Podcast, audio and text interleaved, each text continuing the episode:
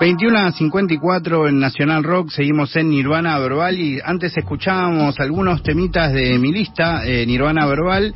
Escuchamos primero Vida y Water de PJ Morton con Steve Wonder y Nas y después escuchábamos My Vibe de Eli Angel con Willy DeVille y Ferraz, producido por Ferraz. Eh, pero ya tenemos a nuestro segundo invitado que además vino con regalo, lo cual es eh, eh, increíble y le agradezco infinitamente. Pero como les digo, más allá de, de, la comida y todo, que eso se van a entregar a ustedes y que ustedes no la van a poder probar, solo van a poder saber si, si nosotros la amamos eh, mucho o no. Eh, bueno, no van a poder probar esta, sí pueden probarla igual. Eh, para mí es muy importante el programa de hoy porque eso, me, pude conectar con volver en mi programa, particularmente hip hop, a hablar de una de las cosas que más me gusta junto con el hip hop, que es la comida. Y la persona que traje hoy de invitado, que es Leno, eh, o ex Burger Facts, o, como, o Club Leno, como le quieran decir, eh, es una persona que vengo siguiendo hace un montón y junto con otros eh, creadores de contenido que se dedican a hablar de comida, siento que eh, es un verdadero referente de, de, romper un montón de prejuicios en, en querer acercarse desde el lugar al donde se acerca él o por qué se acercó a hablar de comida, como desde un lugar casi de de amateur llegó acá a desconectarse con más profesionales, aprender y que esos profesionales a la vez puedan ver su visión. Creo que hay un montón en, su historia sumamente interesante, yo al menos que, lo sigo hace un tiempo, así que Leno, gracias por venir hoy un ratito. Gracias, Facu. Muchísimas gracias por la invitada, che. ¿Todo bien? Sí, todo muy bien, la verdad. Gracias por haber venido encima en medio de un quilombo, honestamente. Sí, sí, terminamos Pizzamanía ayer, básicamente. Así que sí, fue una, una semana bastante movidita, por suerte. Contanos un poco, para quien no, no te ubica, eh, acá todavía en Argentina, como muchas cosas, ¿no? Que están eh, creciendo y que a la vez tienen un montón de alcance, pero siguen siendo medio de nicho, ¿no? Esas cosas medio hermosas que todavía pasan. Eh, ¿Cómo es que vos eh, eh, decidiste empezar a, conectarte con el mundo de la comida y decir hablar de eso? ¿no? Me imagino que en el momento en que lo quisiste hacer era mucho más alocado de lo que suena hoy para algunas personas. Sí, totalmente. Eh, un poco fue, viste, el capítulo de Los Simpsons que dice, no digas venganza, no digas venganza, venganza. Me daba mucha bronca que miraban los diarios, que veías los listados de las mejores hamburgueserías de Buenos Aires, y eran todas muy malas. Entonces yo decía, no puede ser que esté esta como número uno, esta otra que yo conozco que está buenísima, nadie le dé bola. Y, bueno, dije, tengo que poderme escribir sobre esto para contarle a la gente, por lo menos desde mi humilde opinión, qué es lo que está bueno y darle un poco de, voz a un, montón de, lugares que realmente eran todas pymes, hechas por amigos, por familiares, que hacían algo que estaba muy bueno, pero a lo mejor no tenían la forma de, de hacerse conocer, ¿no? Muy loco porque para quien no, también no conoce tu trabajo o te está conociendo ahora a través de la entrevista, eh, decir que uno o hacerse cargo de un fenómeno tan grande como el que sucede con las hamburguesas por ahí es un montón, pero sí es cierto que vos empezaste a hablar de eso cuando nadie le daba importancia y mucha gente que hoy tiene una buena hamburguesería en ese momento no tenía una tan buena hamburguesería. Sí, sí, total, o sea, no es por, por querérsela ni nada, pero la, realidad es esa, o sea, objetivamente fue el primero en hablar un montón de cosas de hamburguesas desde que eh, la carne no se amasa, hay que ponerle solo sal y pimienta, todo ese tipo de cuestiones que eh, la, realidad es que yo cuando escribía eso lo escribía como hasta con miedo porque no había absolutamente ninguna literatura en Argentina sobre ese tema y yo ponía bueno yo te estoy diciendo porque lo dice tal tipo de Estados Unidos porque y buscaba material para bancar lo que yo estaba diciendo. para justificar tus argumentos. Claro porque todos los cocineros más grosos de Argentina hacían la hamburguesa amasándola, poniéndole perejil, poniéndole cebolla, que no es la forma yankee, o sea, obviamente sobre gusto cada cual lo que más le, lo que más le parezca, pero digamos, la hamburguesa yankee es, como la, que yo contaba, ¿no? Entonces, como de traer esa data de Estados Unidos acá, bajarla, siendo un flaco que no estudié gastronomía, no estudié nada, y ponerme en contra de todo el mainstream, la verdad que sí, en su momento como que fue bastante este adrenalina, digamos, fue así como... ¿Y qué onda, no? Porque también eh, me imagino de haber sido raro eso, porque vos también te enfrentabas con gente que en algún punto sabía más que vos, no de lo que vos le estabas discutiendo, pero sí había tenido su estudio, era profesional, ¿no? Como, era un poco raro, o sea... Sí, sí, totalmente, o sea, me ha pasado varias veces de... Y a la vez me imagino que debe haber gente, esa que en ese momento te peleaba, que después te dijo, che... Es que sí me pasó, por Ahora hago hamburguesas con los Petersen, que son dos capos súper grosos, y yo en un momento, porque también pasa eso, cuando yo no, no era, no es que ahora sea alguien, pero antes era menos alguien que lo que soy hoy, no me conocía nadie, entonces... Tenías me- menos relevancia en las redes. Claro, entonces yo le comentaba a los Petersen, che, Petersen, hacíamos una hamburguesa. Y me lo cruzó el flaco tipo el año pasado y me dice, sí, yo me acuerdo, vos me- una vez me pusiste que hacíamos una hamburguesa y sabes qué, tenías razón. "Ah, bueno, espectacular. Loco. Y- Bueno, y, sí. bueno, y, y lo importante fue eso, que hoy vos eh, te fijás en cualquier programa de, gast- de, de cocina, las cuentas así de cocineros, y hacen la hamburguesa de la forma yankee, que yo siempre digo eso, para mí, es- no sé si es una de las cosas más grosas que hice en mi vida, pero fue que logré que mi capricho de, de traer hamburguesa yankee a, a Argentina, a Buenos Aires, eh, suceda. A- an- Antes, eh, a, a lo mejor había dos o tres que lo hacían y ahora es el, el 90% de Ciudad de Buenos Aires hace las hamburguesas que a mí me gustan, así que estoy recontento. Ahora, de eso hasta acá pasaron literalmente mil cosas y lo que me surge primero preguntarte es ¿por qué crees que de repente surgieron como una camada de comunicadores relacionados con la comida que, que más allá de tomar visibilidad hay un montón de gente que les cree? ¿No? Como, creo que esa es como su principal... sí, sí, sí. No, pues no son tantos, ¿no? Eh, que- Y tampoco, ¿no? Y realmente les creen, como van a los lugares que ustedes dicen. Sí, sí, es que de- totalmente. Yo, por ejemplo, en mi caso, lo que me ha comentado mucha gente, es que yo lo que hacía era, iba a una hamburguesería como cualquiera, pagaba, mostraba el ticket, mirá, yo pagué y te estoy diciendo que esto me gusta porque la pagué y me gustó, no es porque me, me hicieron un canje, me invitaron, qué sé yo. Y la verdad que somos bastantes ahora lo que hacemos esa modalidad. Y es esa, ¿no? A lo mejor el periodismo, el periodismo gastronómico en Argentina, por una cuestión como sucede todo acá, lamentablemente, eh, sale más caro la comida que lo que te pagan por una nota. Entonces, eh, el que trabaja de periodista no puede darse el gusto de decirle, che, me pago dos lucas en cuatro lugares distintos y después elijo que más gusta, porque va a vender esa nota y le pagan menos. Entonces, tienen que ir por invitación y si vas por invitación, obviamente no vas a poder hablar más de ese lugar. Nosotros, nosotros como Instagramers, digamos, tenemos la libertad de decir, bueno, con mi plata hago lo que quiero, ¿no? Como dice el comandante. A la vez siento que también en, en muchos casos lograste, eh, vos como también otros, pero vos a- hablar por ahí no genial de un lugar y que a la vez no se lo tomen tan mal. En algunos casos sí, pero en otros por ahí no tanto, ¿no? Sí, sí, total. Me pasó con un montón que, eh, sobre todo también cuando, hacía- cuando no me conocía tanta gente, hacía, digamos, como la devolución pública. Decía, nada, bueno, te agradecemos por la crítica, vamos a cambiar tal cosa. Ahora, obviamente, ya que teniendo tantos followers, no hago ninguna crítica pública porque es como nada, no quiero perjudicar a nadie. A lo mejor se digo por privado o no digo nada.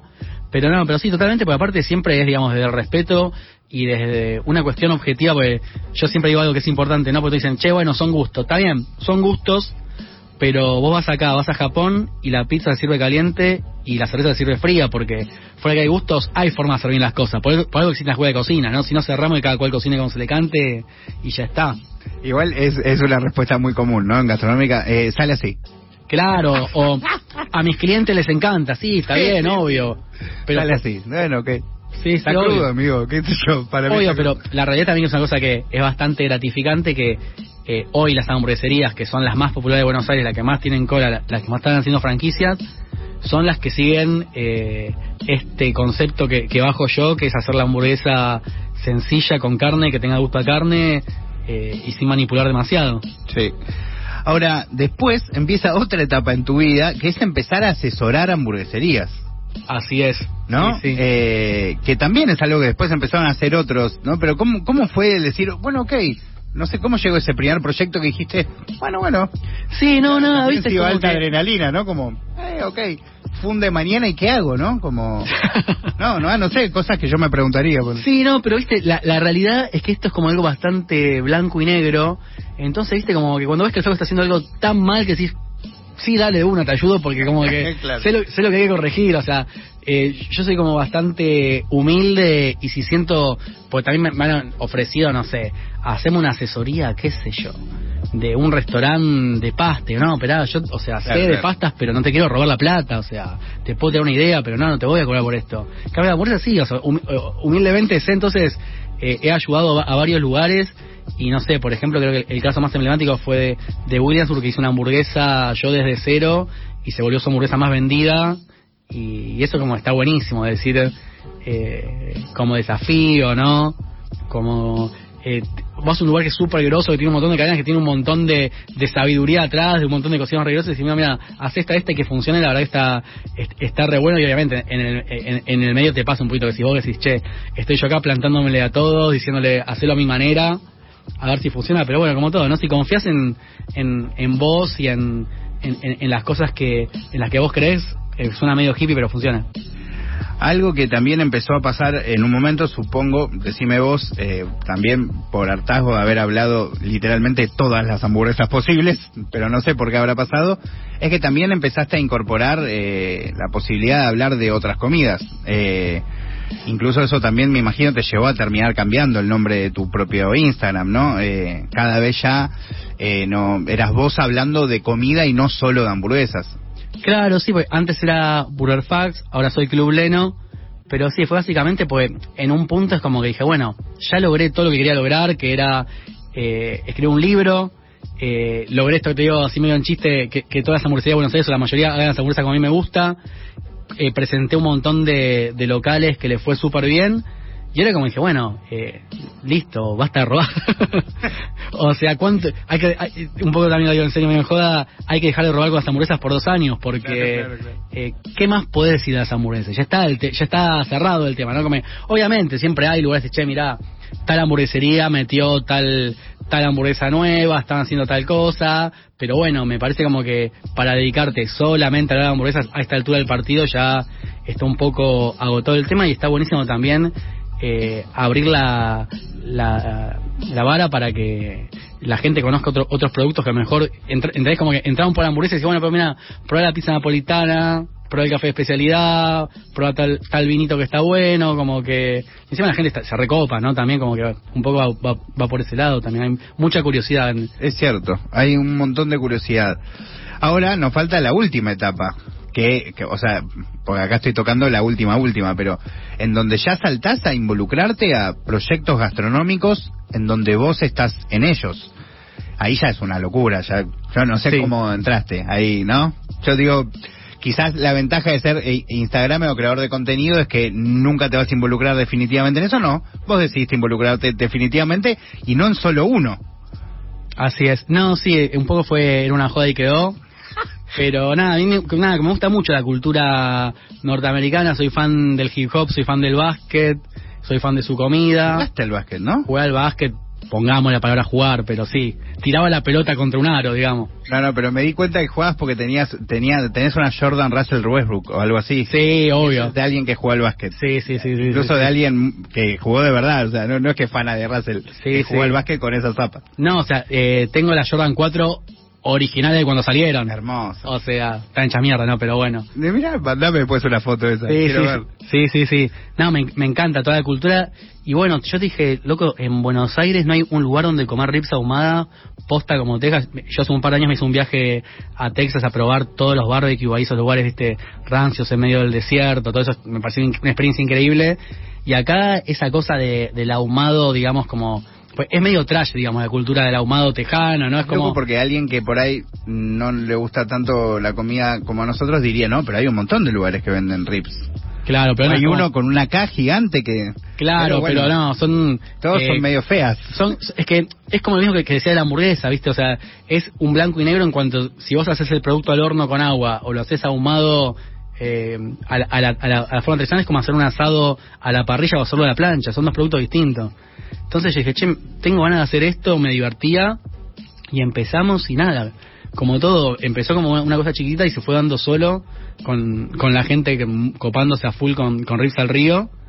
Y, y bueno, la, la verdad que sí, súper contento porque la gente reentendió el producto, la recopa y encima van a, van a las RIP, ¿viste? O sea, eh, es, es como que eh, se volvieron muy fan de, del ahumado tejano, digamos.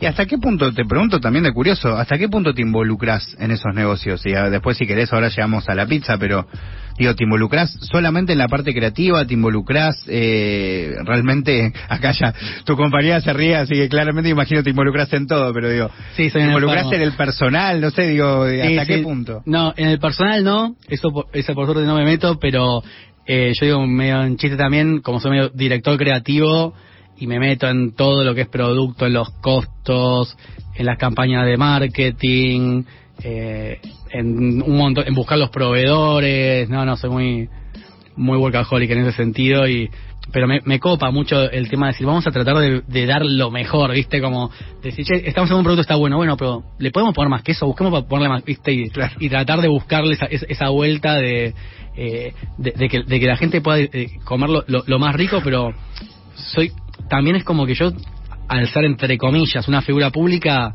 si alguien come algo que te presento yo, tiene que estar, viste, primero que haces una review, si yo hago una review, eh, me han ofrecido un montón de plata por un montón de lugares que a mí no me gustan, yo te lo rechazo porque yo me muero de vergüenza si vas a un lugar que yo te recomiendo y, y es una porquería. Entonces lo mismo, yo me muero de vergüenza si vas a, a un lugar que, eh, que es mío y, y, comes mal, que obviamente te va a pasar mil veces porque eh, claro, explotan... Variables hay, pero el tema es que no sea un lugar de mierda. Sí, a ver, se caen los aviones, eh, un, chico, un chico se puede equivocar haciendo un taco, o sea, son cosas que, que, que normales que van a pasar, pero bueno, pero no como, yo siempre digo también cuando hago una review, hay cosas que son errores y hay cosas que, que están pensadas. Si vos eh, estás recalentando una, un asado y la verdad que vos como dueño pensaste que tu forma de trabajo era recalentar la comida, darte una asada de porquería. Si estás haciendo asada en el momento y bueno, se te puede pasar o no, pero buscaste dar un producto mejor. Y yo siempre busco dar el producto mejor. Te podrás equivocar, pero bueno, pero la tra tratar de hacer siempre lo mejor posible. Entonces estoy siempre ahí, no, hacerlo de esta manera, mejorar, conseguir tal cosa y, y estoy así como bastante metido en todo. Bueno, y finalmente llega el cahuete. Mirá cómo te dice la línea cronológica, sí, sí, ¿eh? Sí, sí, una, una, una gran review, sí. Eh, y llega el cahuete en donde también vi que te obsesionaste ya a través de sus redes, te, te obsesionaste ya con vos, ponerte a hacer directamente la pizza hasta encontrar sí. tu mejor versión. Pero a la vez siento que comunicaste algo sumamente interesante que por alguna razón no se comunica lo suficiente, que es lo que genera a veces la pizza con eh, va cualquier masa que no tiene la suficiente el suficiente leudado o descanso o, o lo que sea para que no nos destruya, sobre todo a quienes también tenemos por ahí problemas de glucosa o no no como que realmente nos puede afectar mucho peor eh, de repente comerte una pizza en Guerrín que es riquísima eh, o en Garrín, bueno, justo en Garrín por ahí ahora está un poco mejor, pero eh, o en otros lados que son muy ricas, pero por ahí salís literalmente sin poder caminar o ciego. sí, o sea, esto es una información que yo obtuve hace aproximadamente un año, me voló la cabeza, que es algo que lo cuento, pero la verdad que la mayoría de las personas no lo sabemos, que es que cuando vos comes eh, los panificados que estamos acostumbrados a comer en Argentina, son panificados que tienen a lo mejor dos horas, cuatro horas, seis horas de fermentación, que no es suficiente, y eso hace que después vos cuando comes te da un pico de glucosa que lo que hace es te hace engordar, te hace envejecer, te hace inflamar, un montón de cosas, pero fundamentalmente es esa sensación de ir a comer pizza y terminar reventado, no poder respirar, sentirte mal, y eso es porque le falta fermentación y reposo del producto. En cambio, cuando vos haces una pizza o un panificado que tiene 40, 24 o 48 horas de fermentación, eso hace que sea mucho más liviano, pero mucho. Tiene más aire. Tiene, tiene más aire, no, pero a su vez eh, hay una cuestión química que no te sé explicar, sí, sí. pero es como que se degrada, quedará, y eso hace que tu cuerpo lo pueda digerir y realmente vos comes la, eh, esta pizza de mi pizzería Alcahuete, o, o también te pasa con las pizzas napolitanas, y lo comes y sentís primero cuando lo comes que che, qué livianito que es esto. Después terminás de comer y podés ir a jugar al fútbol porque no quedas matado con esa sensación de sentirte mal, que, que no está bueno. O sea, amo la pizza de Guerrín, voy cuando ah, puedo, ¿quién no la ama? Alta pizzería. Pero bueno, el tema este de, de, de la fermentación, eh, si bien suena muy técnico, realmente es una realidad y a mí me hizo flashear mucho que a la gente, que digamos a, mis seguidores, que yo dije, che, miren, miren, por la pizza, la idea es esta, de que sea una pizza estilo argentina, con mucho queso, con todo, pero solo que con una masa mejor hecha para que no te quede pesada. Me dicen, che, loco, es la primera vez en mi vida que como pizza y no me da acidez, es la primera vez en mi, en mi vida que como pizza y me siento liviano después. Y está bueno, pues la realidad es que lo que yo busco hacer, digo, es eh, pizza porteña 2.0, que es la misma pizza de toda tu vida que te gustó, solo que con mejores usamos también harinas orgánicas que eso también es importante pues no tiene agroquímicos eh, puede tener mayor hidratación eso significa que también puedes ponerle más agua entonces también es más liviana por ese lado. Y nada es lo mismo de siempre solamente que con un toquecito más de calidad y eso hace que realmente fuera del sabor eh, puedas disfrutar más el alimento porque no te cae mal Ahora, ahora que ya que ya tenés la experiencia de haber incluso armado tu local, ¿no? Eh, ¿Vos crees que la razón por la que no tienen esa ese descanso las otras pizzerías es por costumbre o, o porque es más complicado? Porque, ¿Por qué es? Mira, por un lado es un tema de costos que cuando vos reposás una masa 24 o 48 horas, necesitas tener las heladeras para tenerlo. eh, Ahí va. te- cualquier problema que tengas, te- eh, no puedes abrir ese día la pizzería. Pero fuera de eso, yo creo que sí, que es, es costumbre, es la forma más rápida de hacerlo, es la forma más barata, es la forma que se hizo siempre. Entonces, por eso, y también, vos pensás en la panadería argentina te compras un pan y el pan está hecho, está hecho también de la misma manera. Cu- Cuando a lo mejor en, en Francia, esos países europeos que tienen más tradición panadera, digamos, son esos panes más de masa madre, esa onda. Y también vos tenés un pan de masa madre comparado con un pan del chino y te cae 10 veces mejor. No, no- no es este. Sí, no es una cuestión de nacionalidad, sino de cómo se trata la materia sí, prima. Sí, sí, sí, o sea, como todo, viste, es información, o sea, como te digo, yo esta data la, lo aprendí el año pasado, nadie, nadie nació sabiendo, pero bueno, cuando te, te, te- te llega esta información está buenísima y yo ar- arranqué haciendo la pizza esta en, en el hornito eléctrico de mi departamento, porque íbamos a hacer el proyecto, se nos bajó el cocinero, dije, bueno, voy a aprender yo a hacer pizza, hice un curso de maestro pizzero, sí, soy maestro pizzero, y, La pizza ahí, corazón. pero el maestro pizzero me enseñaba a hacer la pizza estilo calle Corrientes, que era esta- este estilo de pizza Claro. con eh, cuatro horas de fermentación. Pero bueno, nada, hoy con internet, viste, me puse a buscar para hacer eh, pizza estilo de Detroit, que es la, es la que tiene los bordecitos con queso quemado, que a mí me encanta. Claro, más tipo, más, más grandota. Claro, pero a su vez también me puse a ver cómo era el tema de la napolitana, entonces como hice un mix entre pizza napolitana, pizza de Detroit, y en el local tengo la pizza normal, digamos, es un engendro total, porque por un lado, eh, pizza porteña, tiene el tamaño de la pizza de Nueva York, se vende en slice, Es, es cierto. podés armarla como vos te gusta, con pepperoni, con panceta, con picle, con este picante y Con chimichurri, yo la probé con con chimichurri. chimichurri, que está buenísima. Y después tenés la fugaceta rellena, que es pizza estilo de Detroit, eh, al molde bien alta y con los costados con, con el queso quemado, que a mí me encanta. Eso me parece que es como. El queso quemado es eh, top 3 de mis alimentos favoritos. o sea. Totalmente, amigo, por Dios. Todo lo que sea queso- todo está bien. Total, quemado, crocante, todo lo que tenga saborcito a quemado, ¿no? Lejos de lo que a veces no, bueno, hasta ahí, ¿no? Eh, y otra cosa eh, que, que no compartiste es el acompañamiento, ¿no? De, Ah, bueno, que también sí. es bastante particular. Sí, sí. eh, la idea de la pizzería es que sea pizza con fritas. Nuestro combo tradicional sería dos porciones de pizza, que son gigantes comés, con papas fritas, que también me parece como que son las dos comidas universales. Vos vas a cualquier país del mundo, tienen pizza, tienen papas fritas. Es una comida que le gusta a todo el mundo, lo comen los vegetarianos, le gusta a los decir, los carnívoros. vegetarianos fanáticos de las dos cosas. Sí, sí, por eso. Y es una, un- una- aparte, no sé, papa y queso también es una combinación absolutamente eh, que garpa. Entonces, si vos te comes esta pizza que tiene mucho queso y mientras te comes una porción te bajas una papita, es algo que para mí que, que funciona mucho y que para mí, ¿por qué no? No como dice Russell Westbrook, why not? Total. Bueno, Leno, eh, la verdad te, te agradezco un montón. eh, eh, no sé, me- me- o sea, cuando hablamos originalmente por, por WhatsApp, eh, digo, por Instagram, me dijiste, yo con cinco minutos de charla, bueno, yo no quería charlar cinco minutos, pero te lo iba a decir ahí. Eh, tenía ganas de que charlemos un rato, eh, siempre me divierto. Pudimos hablar hace un tiempo en plena pandemia, pero Sí, de manera remota. Re lindo igual, pero así mucho más divertido. Eh, y siempre un gusto más, nos terminamos cruzando en casi todos los... Yo termino yendo a todos los lugares a donde vos recomendás y siempre me lo cruzo ahí mismo.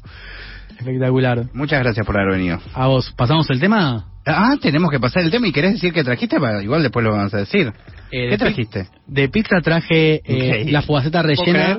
que esta- hoy voy a comer cuando termine el programa. Esta es otra también que, que flasheé yo, que es, en vez de eh, matambrito a fugaceta, esta es fugaceta al matambrito, que es una fugaceta rellena que tiene un poco de matambre de la leche adentro, que Increíble. es espectacular. Y después traje una pizza mitad pepperoni, mitad parmesano, panceta y cebolla. Esta Así es la que está abajo, que es la pizza más pesada de la historia. Así es, sí, sí. Increíble. Son como 3 kilos de pizza tienes ahí. ¿Y qué canción eh, justamente vas a compartirnos? Bueno, no, y traje una, una canción que va con el tema que es de un amigo, un trapero muy capo, se llama Kid Mess, y la canción se llama Pizza. ¿Querés presentarla? Preséntala, es tu, tu momento. Bueno, vamos a escuchar entonces Pizza Kid Mess. Vamos. Gracias, Facu. Ah, por favor. Hey, yeah.